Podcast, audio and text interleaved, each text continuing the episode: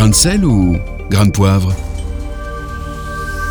Aujourd'hui, dans notre chronique Grain de sel, grain de poivre, on retrouve Jérôme Garnier. Bonjour Jérôme.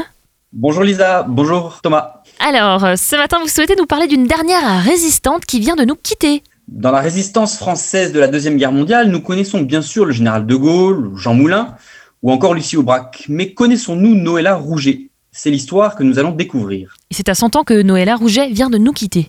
Oui, c'est le 22 novembre 2020 qu'est décédée une grande résistante. Et je dis une grande résistante, non pas pour sa taille ou pour le nombre de ses actions, mais pour quelque chose de plus surprenant.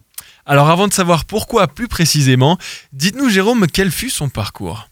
Eh bien Noëlla est née euh, en 1919 et elle est élevée dans la foi catholique. Euh, la foi est très importante dans sa famille. Son frère est prêtre et elle-même devient chef-taine chez les scouts. C'est alors que la Seconde Guerre mondiale éclate et sa foi la pousse à résister. Elle devient même agent de liaison dans les réseaux français et anglais. Et c'est là qu'elle est arrêtée avec euh, son fiancé en juin 43. Ils sont emprisonnés à Angers, lui est fusillé, euh, elle est déportée à Ravensbrück en Allemagne et Noëlla devient le numéro 27 240. Elle travaille 12 heures par jour et ce n'est que le 5 avril 1945 qu'elle est libérée avec 300 autres personnes du camp. Et après avoir rejoint la Suisse, elle se marie et a deux enfants. L'expression grande résistante prend tout son sens ici, Jérôme. Et c'est ici que cela devient euh, grand, en fait euh, extraordinaire. Figurez-vous que celui qui est à l'origine de sa déportation, mais aussi de l'exécution de son fiancé, est retrouvé à Lille en 1962. Donc imaginez, vous imaginez que le procès se fait et que la peine de mort est prononcée. Mais Noëlla, pétrie de foi et donc de pardon, demande au général de Gaulle la grâce présidentielle qui lui accorde. Beaucoup à cette époque ne comprennent pas cette demande et je me dis qu'aujourd'hui, même nous, nous pouvons avoir du mal à saisir la portée de cette générosité, de cette grâce.